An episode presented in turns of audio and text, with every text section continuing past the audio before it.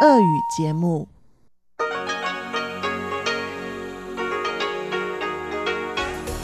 В эфире Международное радио Тайваня. Здравствуйте, дорогие радиослушатели! В эфире Международное радио Тайваня и вас из тайбэйской студии приветствует ведущая Анна Бабкова.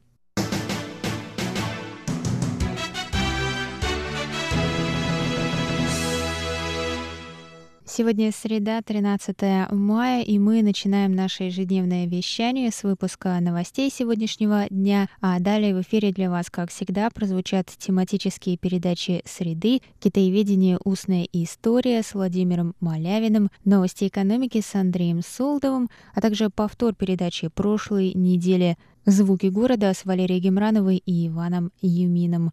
Я вам напоминаю, что вы можете слушать нас на коротких волнах на частоте 5900 кГц с 17 до 17.30 UTC и на частоте 9490 кГц с 11 до 12 UTC. И, конечно, в любое время вы можете заходить на наш сайт ru.rti.org.tw и там читать последние новости с Тайваня и слушать ваши любимые передачи. А теперь давайте к новостям.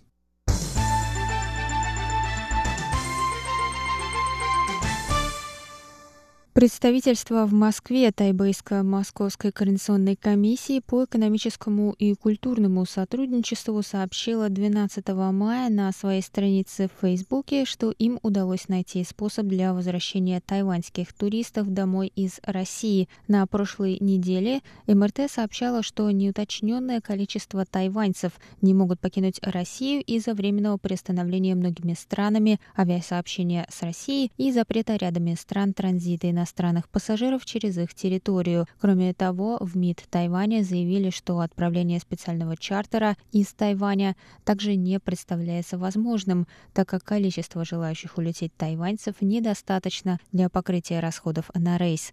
12 мая подтвердилось, что японская авиакомпания Japan Airlines отправит самолет в Россию, чтобы забрать своих граждан. На рейсе будет выделено 50 мест для граждан Тайваня. Рейс вылетит 25 мая из московского аэропорта Шереметьево и 26 мая прибудет в токийский аэропорт Нарита. В тот же день тайваньцы смогут совершить пересадку в Нарите на самолет до Тау-Юаня. Все желающие зарегистрироваться на рейс тайваньцы должны до полудня 14 мая связаться с представительством в Москве по электронной почте и предоставить свои паспортные данные и контактные телефоны.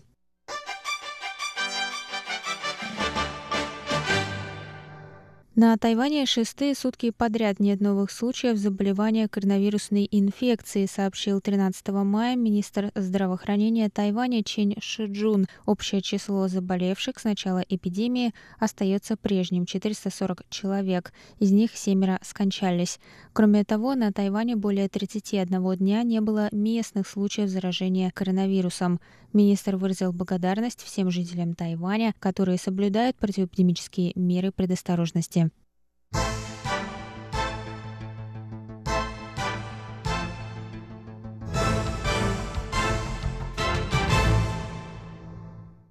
Сформировавшийся накануне тропический циклон Вон Фон не окажет сильного воздействия на Тайвань, однако метеорологи продолжат следить за развитием ситуации и взаимодействием циклона с надвигающимся на Тайвань дождевым фронтом, сообщили 13 мая в Центральном метеорологическом бюро Тайваня.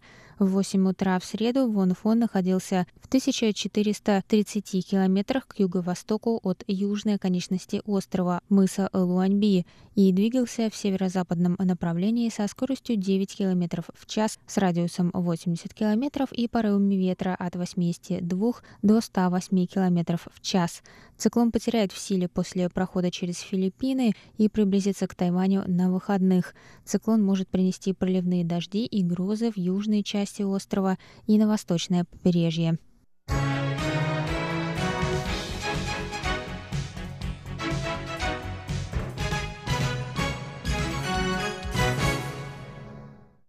Министр здравоохранения Тайваня Чен Шиджун заявил 12 мая на пресс-конференции, что Тайвань в первую очередь откроет границы для Гонконга и Макао. Министр объяснил это тем, что ситуация со сдерживанием коронавирусной инфекции на этих территориях вызывает доверие. Чен сказал, что в начале границы будут открыты для посещения гражданами в торговых и бизнес-целях. Этот вопрос привлек внимание общественности, в том числе в связи с приездом на Тайвань гонконгского актера Энтони Вонга. В данный момент он проходит 14-дневный карантин. Министр рассказал, что он получил разрешение на въезд, так как цель визита — исполнение обязанностей по контракту, согласно которому он должен находиться на Тайване для съемок в фильме.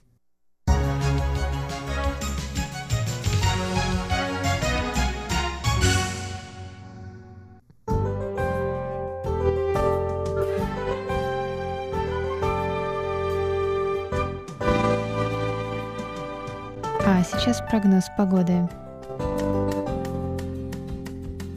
Сегодня в Тайбэе было до 29 градусов тепла и ясно.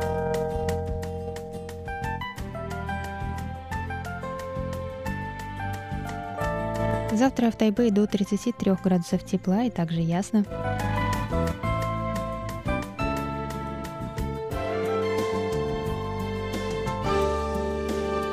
Тайджуне завтра до 32 градусов тепла, солнечно с переменной облачностью.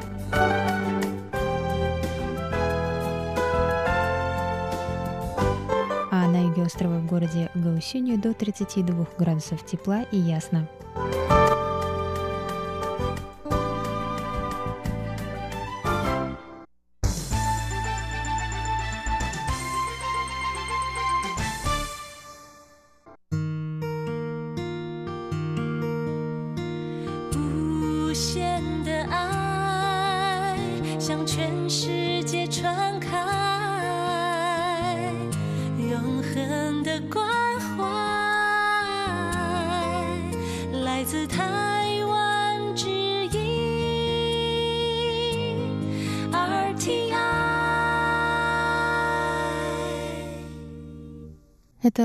Выпуск новостей за среду 13 мая на волнах МРТ. Для вас его провела и подготовила ведущая русской службы Анна Бабкова. Далее в эфире вас ждут тематические передачи «Среды», «Китаеведение. Устная история», «Новости экономики» и повтор передачи «Звуки города». А я с вами на этом прощаюсь. До новых встреч. Пока. В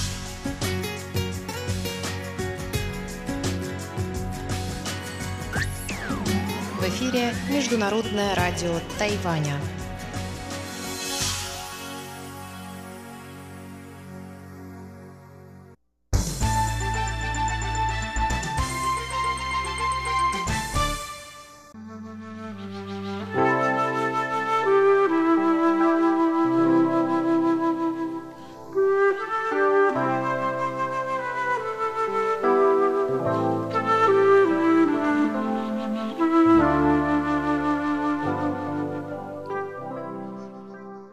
Говорит Международное радио Тайваня. Здравствуйте, дорогие радиослушатели. В эфире передача «Китаеведение. Устная история». С вами говорит Владимир Малявин, ведущий этой передачи. Я приветствую вас из Москвы. Работаю теперь, так сказать, удаленно в силу всем нам известных обстоятельств. Сегодня вы сможете услышать продолжение интервью нашего замечательного китаеведа, переводчика классической китайской литературы Дмитрия Николаевича Воскресенского, который он дал в апреле 2017 года, незадолго до своей кончины, вот в рамках нашего проекта «Китаеведение. Устная история». Интервью взяли Валентин Лю и Марк Ульянов. Итак, Дмитрий Николаевич Воскресенский.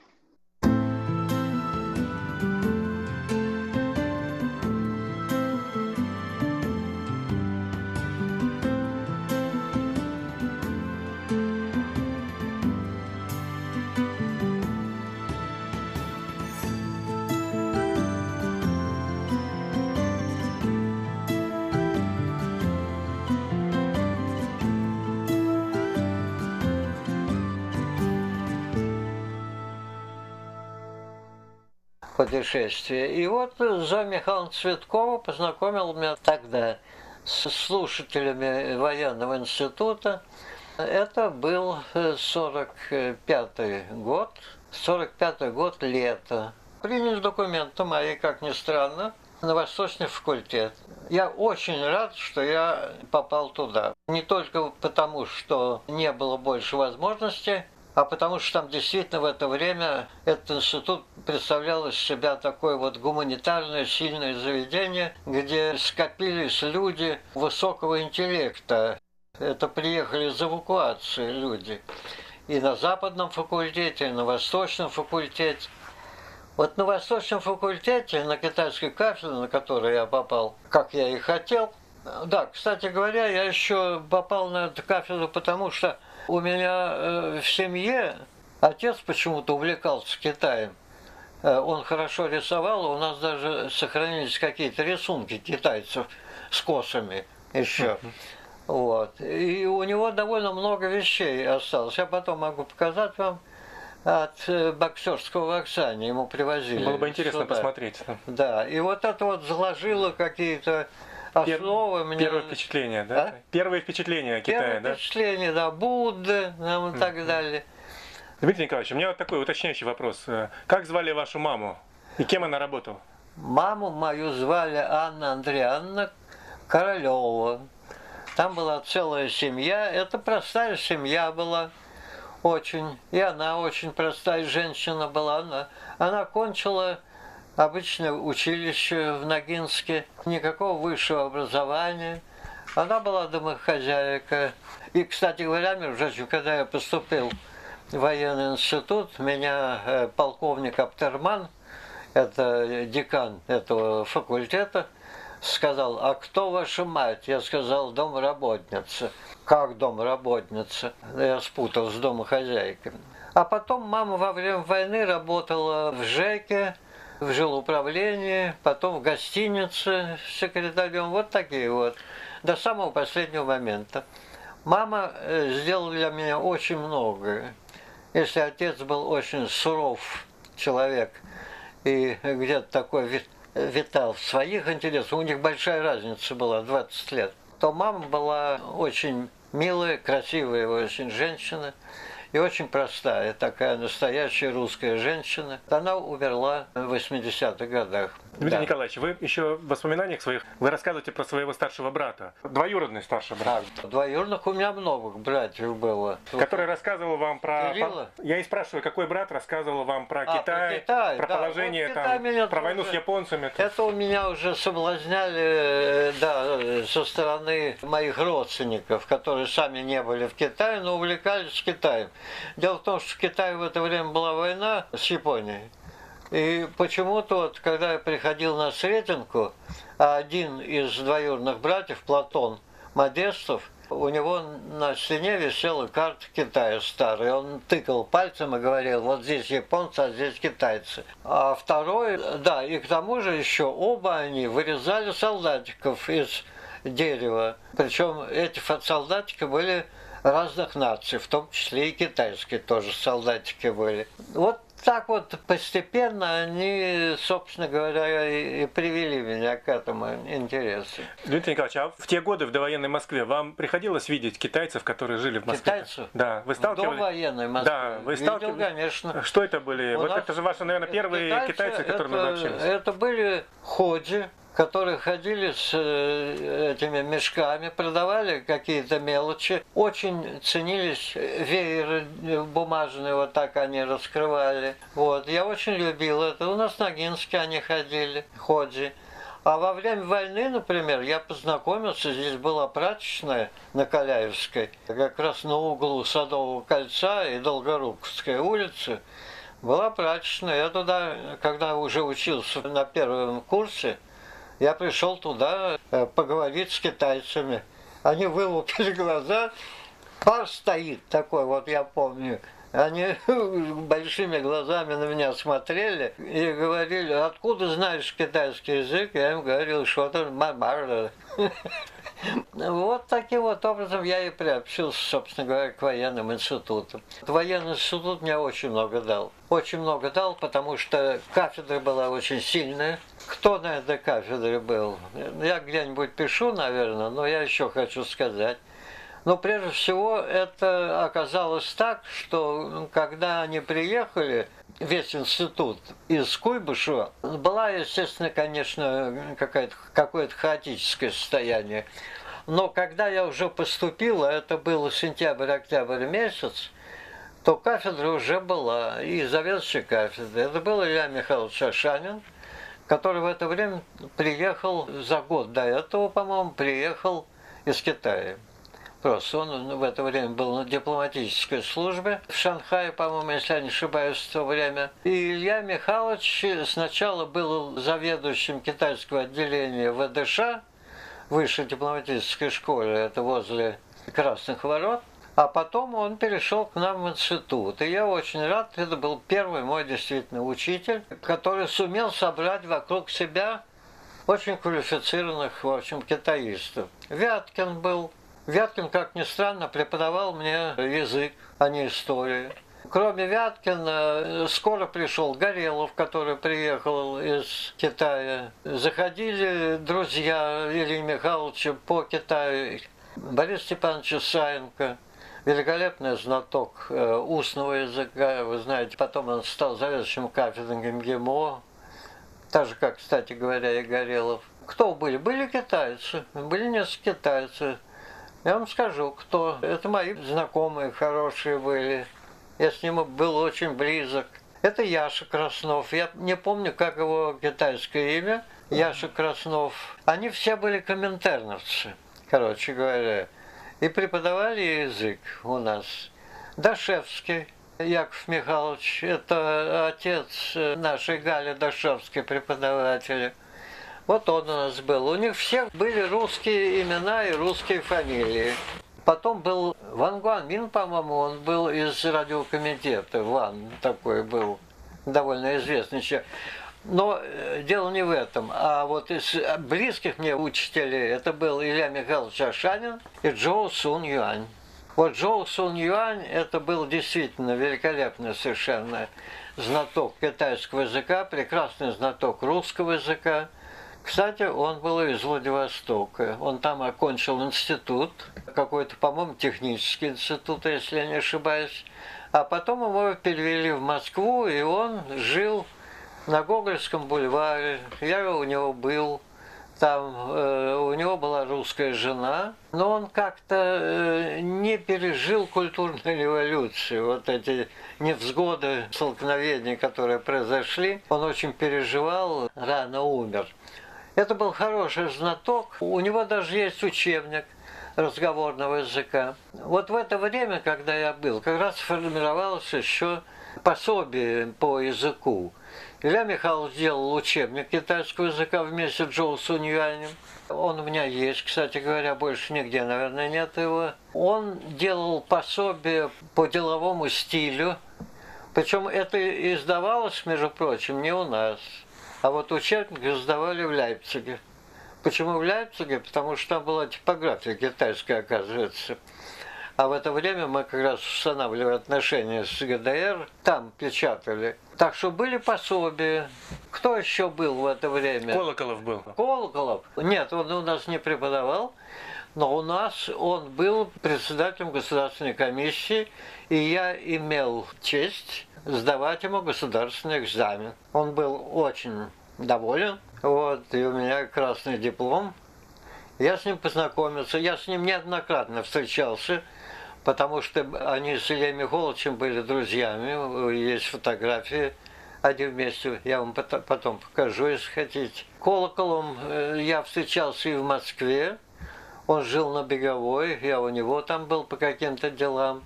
Я встречался, когда я поступил уже на филологический факультет, а он преподавал на ИСТФАКе. Он был очень такая громкая фигура, как известно. Вы пишете о том, что он был экстравагантным человеком. А Он- в чем это проявлялась экстравагантность? А Экстравагантность проявлялась в том, что он был упрям. Во-первых, у него были конфликты постоянные в армии. Он же служил в армии то же самое. Он был чуть не полковником, по-моему.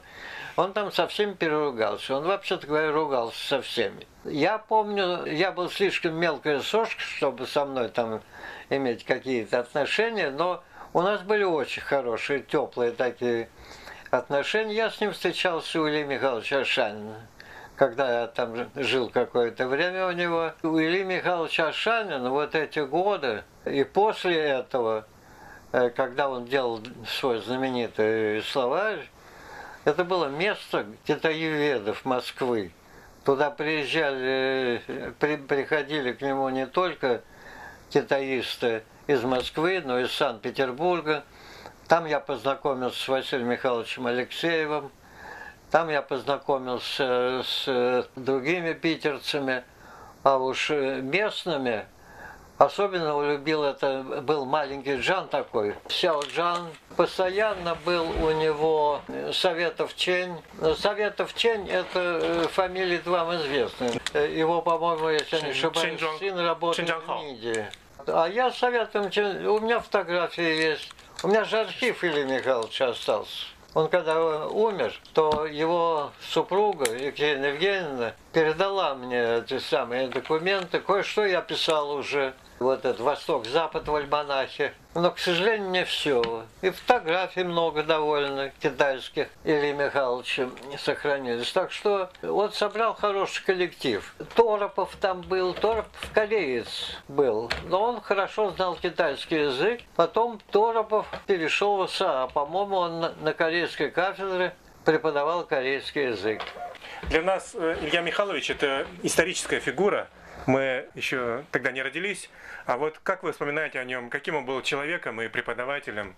Он был очень интересным человеком с очень интересной биографией. Интересная биография его заключалась в том, что он из очень интеллигентной и э, не то что зажиточной семьи, но видной семьи. Его отец был крупным юридическим лицом Польши от царского правительства и в ранге не, сове- э, не советника, а сенатора даже. Вот. Илья Михайлович родился в Ярославле, дворянской семье, он дворянин. Окончил блестящую гимназию в Санкт-Петербурге, а потом он уехал из семьи. Почему он не пишет нигде, я его не спрашивал уехал в Москву и поступил в армию, Красную армию, когда началась революция. И он какие-то первые годы связал себя с армейской службой, где он был делопроизводителем, а потом, когда он изучил китайский язык, а он поступил на восточные курсы, это начало 20-х годов,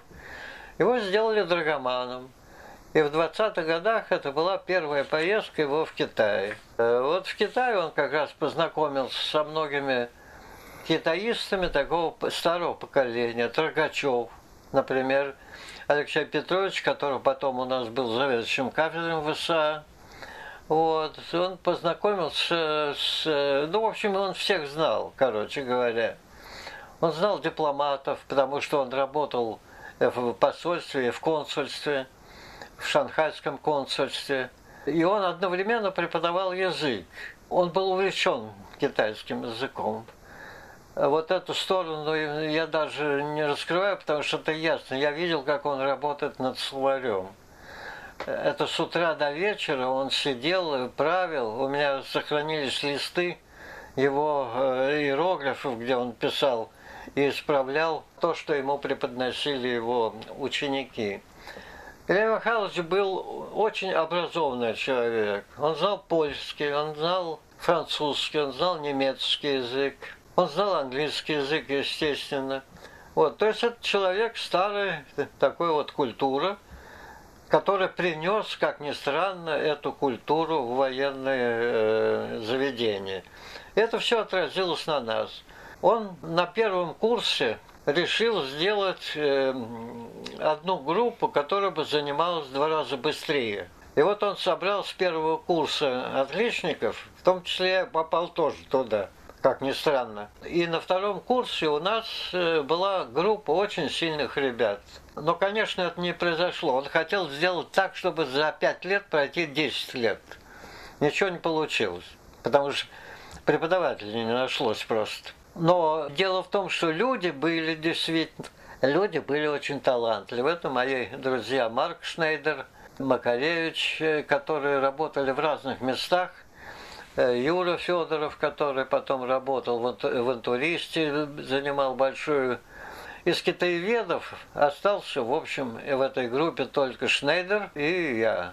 А был довольно много, потому что набор был в 1945 году, был около 60 китаеведов, три группы больших. Наша группа была одна из них. Так я остановился на Ашане. Мы, мы говорим про Шанина. Какой характер у него был? Характер был у него, как вам сказать, не такой, как у Колоколова.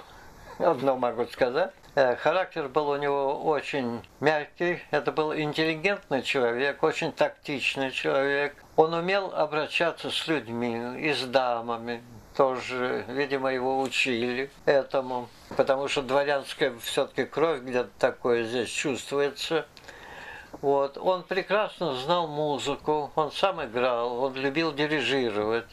Я помню, когда он, я говорил, что я в это время жил какое-то время – и он приходил и начинал вечером дирижировать, он что-то такое вот, вспомнил какой-то мотив. Он прекрасно знал литературу и рассказывал очень часто о литературе. Он был дружелюбен, это чувствовалось потому что вокруг него вечно были друзья какие-то и знакомые. Очень много китайцев было. Вот я говорю, что Джоу Сун Юань, Советов Чень, Джан э, Цзэн Сюфу. Его звали Сяо Джан, потому что он был такого роста, Цзэн Цюфу. Постоянно у него были, Рогачев постоянно был, Эйдлин был, да, и вот я забыл, кстати говоря, из преподавателей Эйдлин, который был у нас, э, читал курс литературы, поэзии и так далее. То есть этот человек был действительно из той группы людей, которых не хватает в жизни наш часто. Очень. Потому что вот такое благородство, тактичность, интеллект, он совершенно необходим преподавателям. И это чувствуется самим студентам. И Илья Михайлович мог это передать как раз в это состояние. И он был невероятно работоспособный, конечно.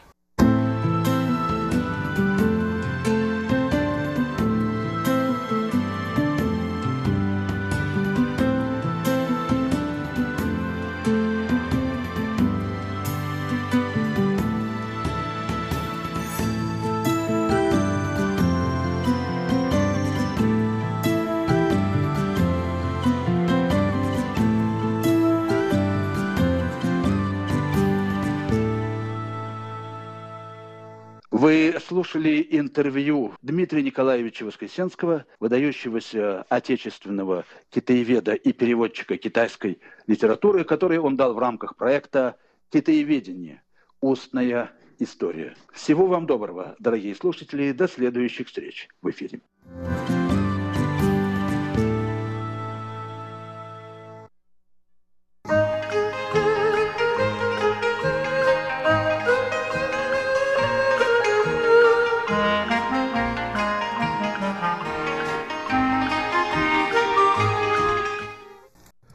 Здравствуйте, дорогие слушатели Международного радио Тайваня. В эфире еженедельная передача из рубрики «Новости экономики». У микрофона ведущий передачи Андрей Солодов. Саудовская Аравия объявила о повышении цен на свою нефть для тех, кто ее покупает по всему миру. Эксперты в связи с этим не исключают, что нефтяной рынок наконец-то нащупал, так сказать, дно, а ценовые войны в рамках организации ОПЕК плюс прекратятся. Я думаю, дорогие друзья, вы уже догадались, о чем пойдет речь в нашей сегодняшней передаче. Итак, конечно, разумеется, новости энергетических рынков.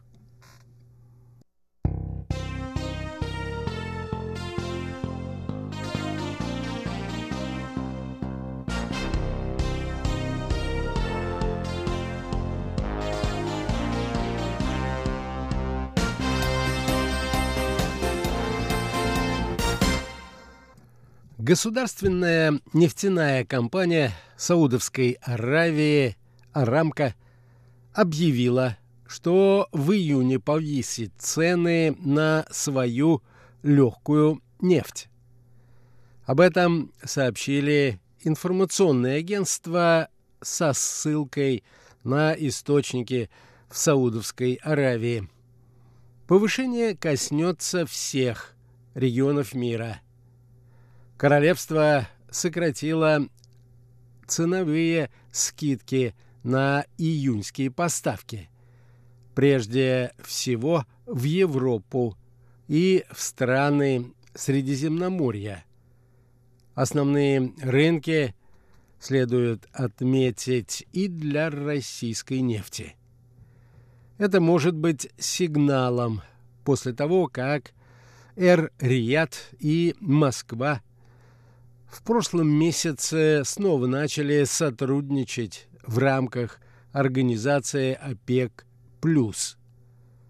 Это может означать также готовность положить конец войне цен между Россией и Саудовской Аравией. Для азиатских клиентов арабская нефть подорожает на полтора доллара за баррель.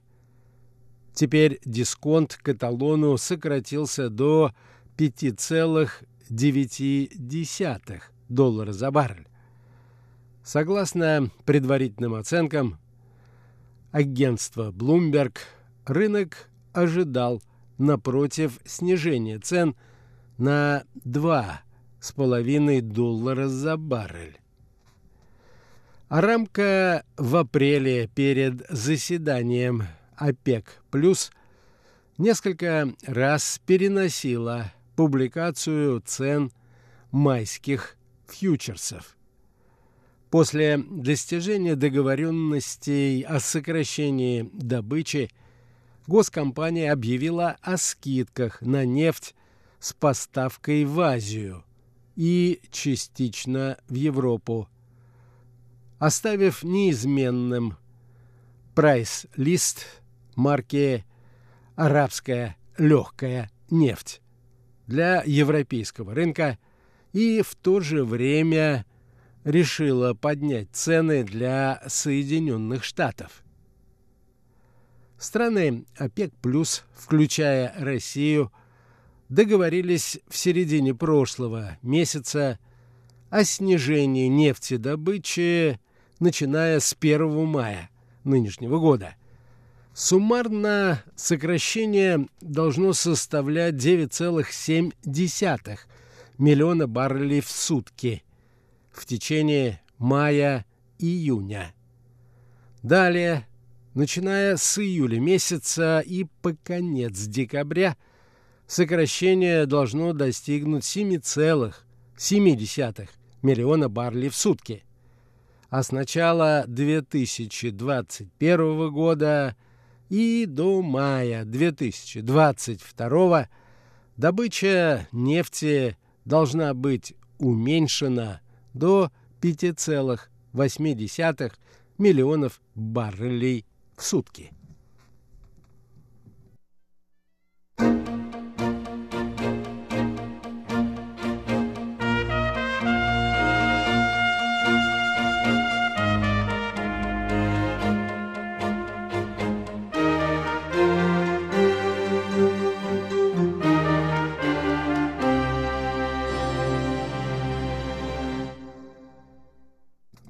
Нынешний уровень ограничения нефтедобычи рекордный за всю историю существования нефтяного картеля.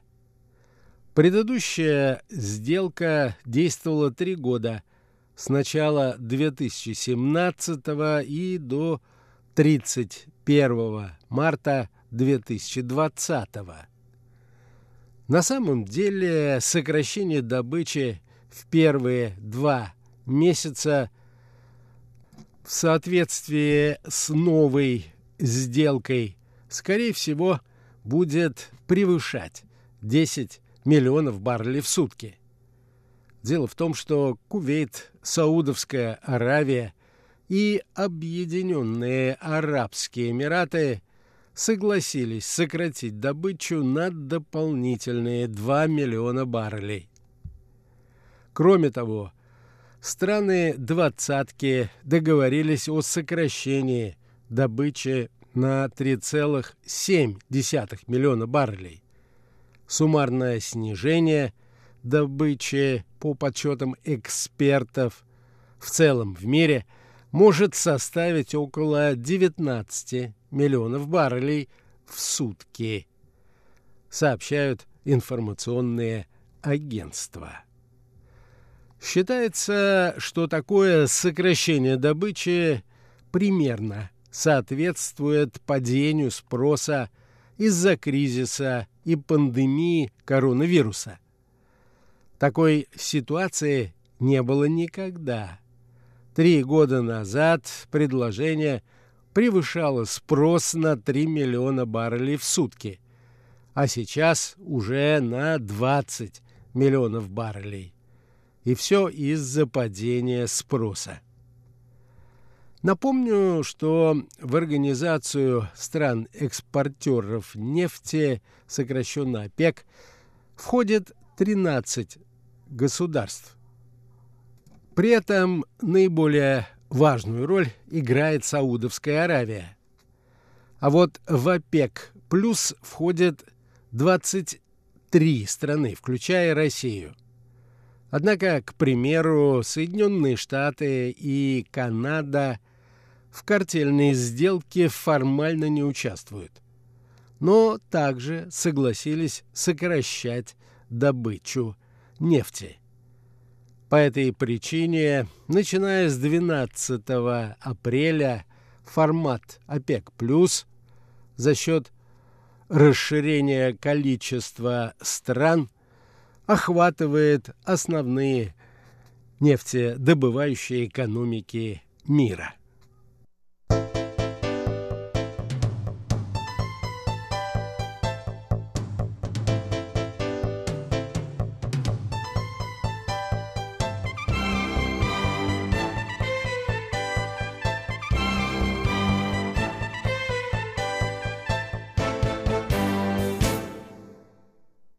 Между тем специалисты высказывают разные оценки последствий решения, принятого Саудовской Аравией в связи с предстоящим ростом цен на сырую нефть.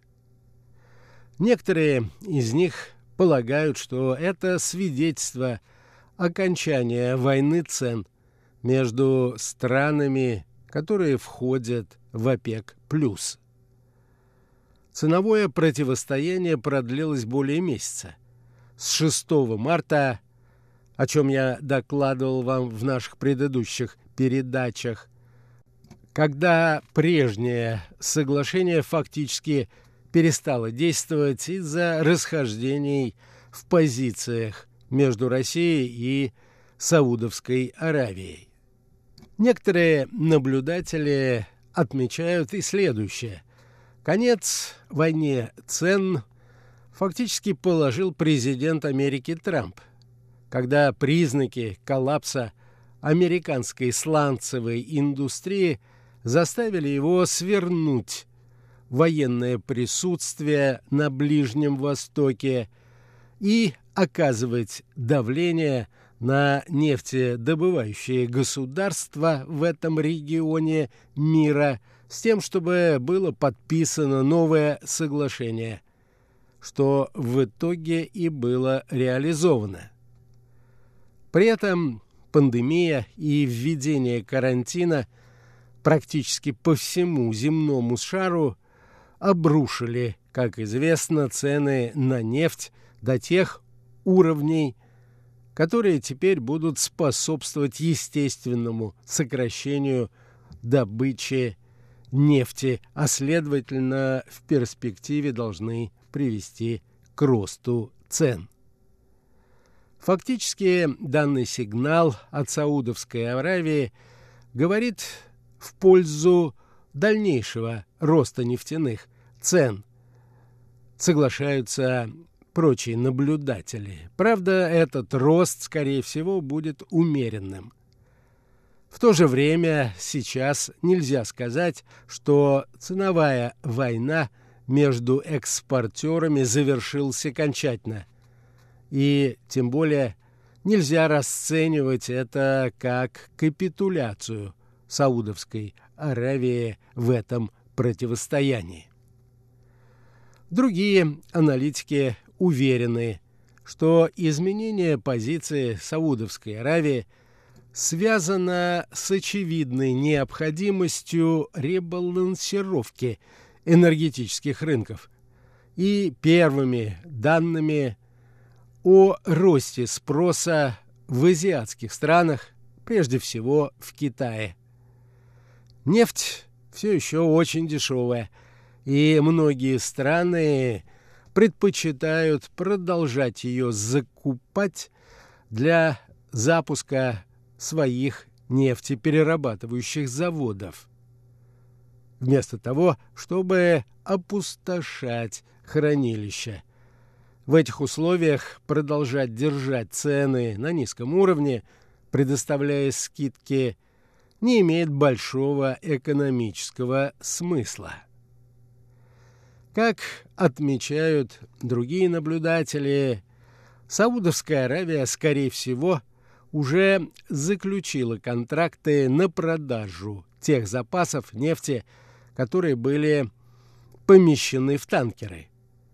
И теперь старается привлечь потенциальных покупателей, закупить дополнительные объемы, обещая в перспективе начиная с июня, рост цен. К примеру, Китай демонстрировал активный рост нефтеимпорта. Он закачивал нефть, в том числе и саудовскую, в свои стратегические резервы. По информации газет Саудовской Аравии в марте королевство подало заявки на фракт 14 супертанкеров, а в апреле это число могло увеличиться. По некоторым оценкам, средние объемы перевозимой танкерами нефти из Саудовской Аравии в период марта-апреля могли составить около 25-35 миллионов тонн, что существенно.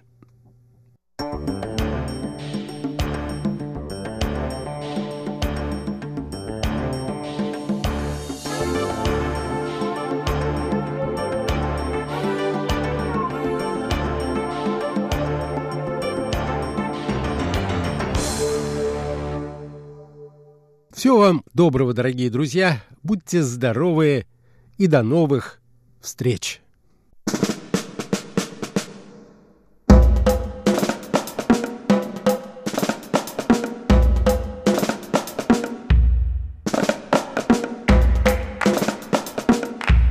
Здравствуйте, дорогие друзья! Вы слушаете Международное радио Тайваня. В эфире передача «Звуки города». Из тайбэйской студии вас приветствует Валерия Гимранова и Иван Юмин. Дорогие друзья, если вы помните, на прошлой неделе мы с Иваном начали знакомить вас с южным поселением номер 44, что находится неподалеку от здания Тайбэй 101. Что ж, сегодня мы продолжим и завершим наше знакомство. Оставайтесь с нами. А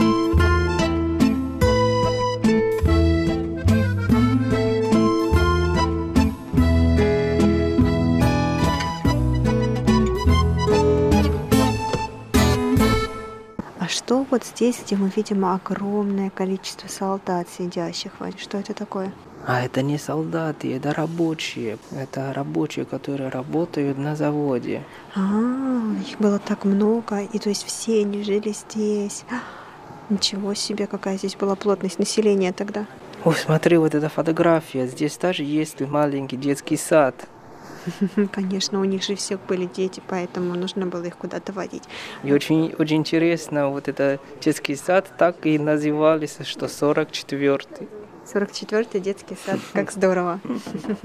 А здесь разные фотографии, как бывшие президенты, они приходили сюда и посмотрели жителей. Даже были вот этот президент Ли Дун Хуэй. Как здорово, Вань. Минималистская жизнь во всем ее проявлении, как сейчас многие на Западе гордятся тем, что они живут минималистской жизнью, то вот я думаю, им бы, наверное, пришла по душе жизнь народа в те времена, потому что действительно обходились малым. И то есть вот мы сейчас видим на фотографиях и картинах, на которых изображена жизнь в 50-х годах прошлого столетия.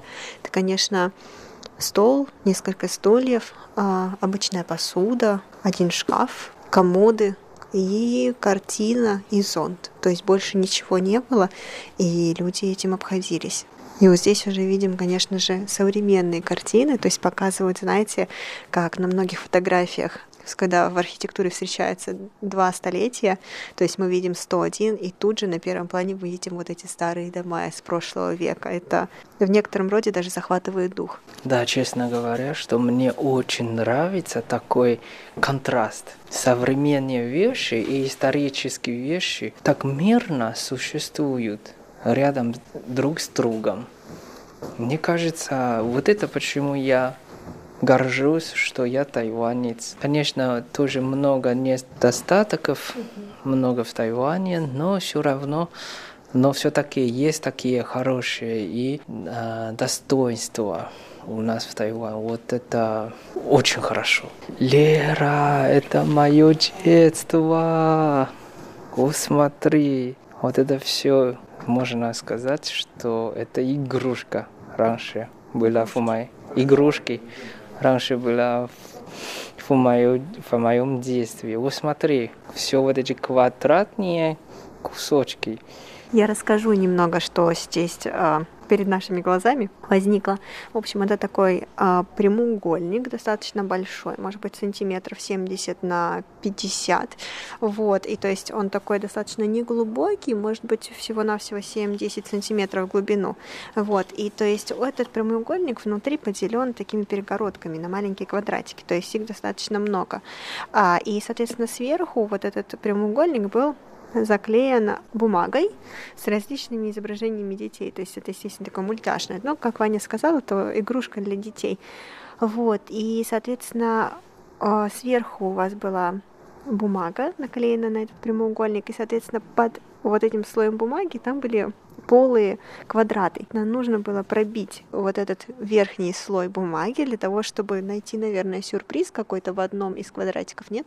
Да, каждая попытка uh стоила 5 тайваньских долларов. О, то есть это на деньги? Да, это в магазине продается. Вот смотри, здесь еще Малмиральд. Сейчас хочу сказать, что там всего было 70 квадратов. Соответственно, если ты хотел поиграть и пробить все из них, тебе нужно было заплатить 350 тайваньских долларов. Правильно? Да, На тот момент, и... я думаю, это были большие деньги, нет? Да, это уже примерно как тысячу. Mm. Вот здесь тоже есть мармелад, конфеты, сушеная лапша. Понимаешь, это не варится, сразу Я кушать. понимаю, да. И шарики. Вот, раньше было у всех сокровища. Да, ну вот чему дети раньше радовались. Да. Да, это мое детство. Воспоминания. О, смотри, здесь как раз есть экспозиция, как они раньше жили в комнате. Да, то есть, как я уже говорила, все достаточно просто. Стол, абсолютно простая посуда, стеклянные стаканы, термос и такая горелка, на которой подогревался суп либо хого, да, горячий да. самовар. Вот, то есть это все. И вот самое интересное, это деревянные, бамбуковые, точнее. Это по-китайски дженлong. Дженлонг, то есть да. это корзинка для готовки на пару, верно? Да. Вот здесь можно увидеть разную старую мебель, старые чемоданы деревянные, деревянные комоды, деревянный стол, стол, шкаф. Очень интересно. Но я думаю, Ваниш, знаешь что? Мне это очень сильно напоминает нашу деревенскую мебель. Мебель, которую мы сейчас можем даже найти в русских деревнях. Ну да, мне кажется, это потому, что раньше же не было таких таких э, материалов. Самый хороший материал, конечно, было дерево. И здорово, да, как эта мебель сохранилась на сегодняшние времена. Делали все-таки раньше Вань на славу. И смотри, вот это, это стол и стулья, это правда раньше, когда я в школе сел. Серьезно? То есть у тебя была такая парта? Да, да, да. Тебе хватало места, Вань? Я просто вспоминаю мою парту, и сейчас мой рабочий стол, и я понимаю просто, у меня бы туда ничего не поместилось, у меня бы даже руки не поместились. Мне кажется, да, в, в школе даже до шести классов. А здесь кухня, воспоминаний. На окне висят падял. Да, это бананы. Это значит э, богатство тоже можно так сказать.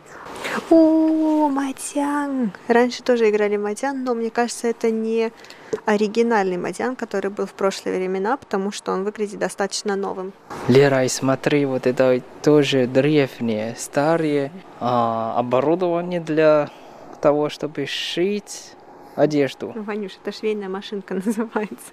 Что самое интересное, она даже не ручная, она ножная. Если ты поедешь в российские деревни, то у тебя будет возможность увидеть ручную. То есть сначала были ручные швейные машинки, потом были ножные, потом появились электрические. Mm-hmm, интересно.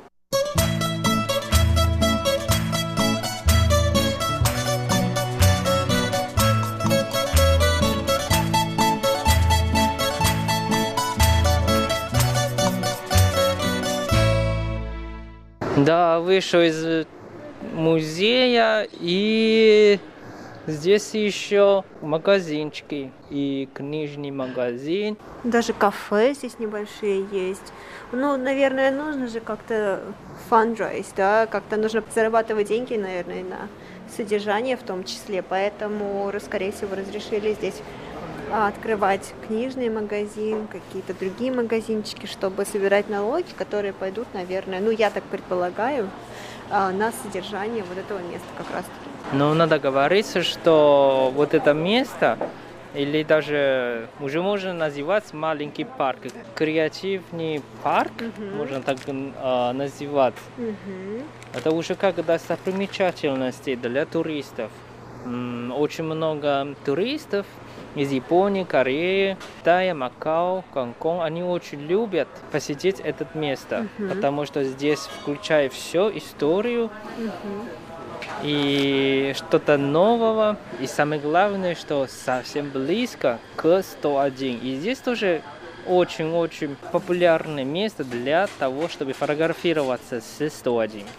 Да, потому что у тебя здесь 101 как на ладони получается. Плюс ко всему здесь действительно очень красивое само место. А, то есть можно пройтись вот между домами, да, такие маленькие, очень узенькие улочки, узенькие проходы. Можно сфотографироваться на фоне старых вот стен, дверей. Как бы это очень достаточно атмосферно, я бы сказала. Ну, как я заранее тебе сказал, что мне очень нравится такое ощущение контраста. Вообще, то есть сейчас здесь, в магазине, я тоже сразу чувствую, тоже чувствую, что ну, здание, да, архитектура, все как э, старые, но вещи, продукты современные. Мне нравится. И даже я заметил, там есть дедушка, просто там сидит и читает свою книгу. Вот такой контраст, представляешь? Да, это, конечно, очень редкое зрелище для Тайбэя, где люди постоянно спешат. Вот, ну, как, в принципе, и для любой столицы. Даже дедушка сидит на столе старого дизайна Лера. Понимаешь, о чем я говорю? Это такое ощущение, как будто ты смотришь историю. Да, но в то же время ты смотришь, наверное, как эти две эпохи пересекаются, потому что ты вот, вот дедушка сидит, пьет кофеек, который опять-таки не в обычной, да, там с железной кружки, а он уже в таком стаканчике с пластиковой крышкой, в бумажном стаканчике с пластиковой крышкой, которая сейчас популярна везде, потому что кофе на вынос заливается в такие стаканчики, и он сидит у себя в телефончике, там что-то в APP, что-то делает. В общем, современный дедуля, который наслаждается видом на улицу из такого достаточно старинного окна. И там же стоит лавочка перед этим окном, такая деревянная лавочка, очень старого образца, я бы сказала. Это действительно как это просто две эпохи переплетаются тесно. И как они могут сосуществовать. Они могут, конечно, это же Тайвань.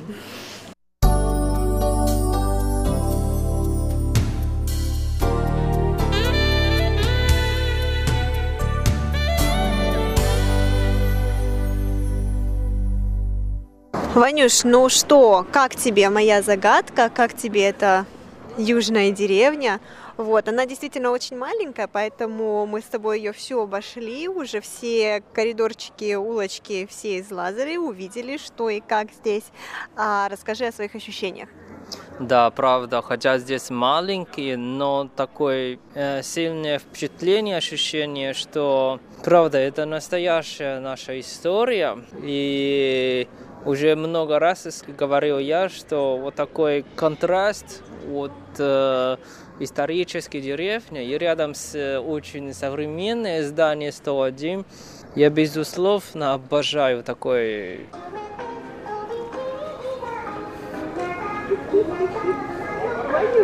Ваня, куда же ты бежишь? Ты же сказал, что тебе нравится сочетание разных эпох. Вот тебе настоящий пример того, как эти эпохи могут уживаться. Я не убежал, просто вдруг они включили музыку, я испугался, я думал, что случилось.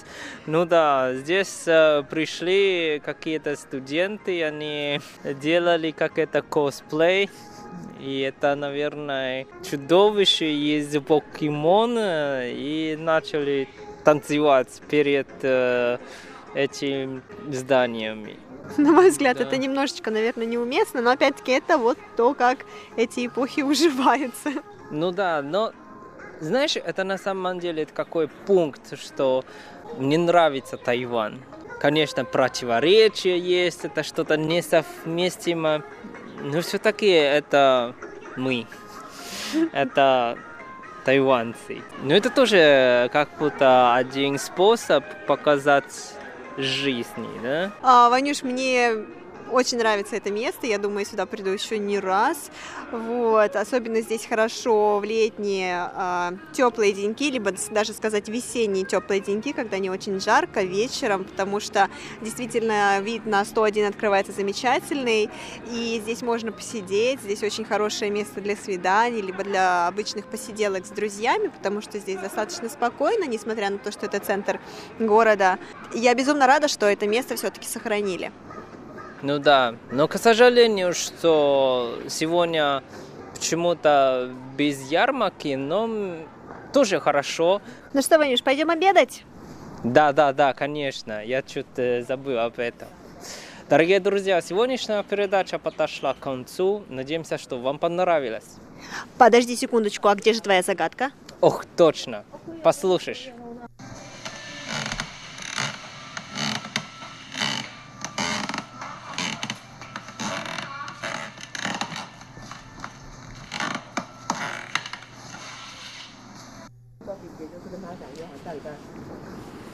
Дорогие друзья, для вас этот выпуск передачи, как всегда, подготовили и провели Валерия Гемранова и Иван Юмин. До скорой встречи. Пока-пока. Пока. Poka.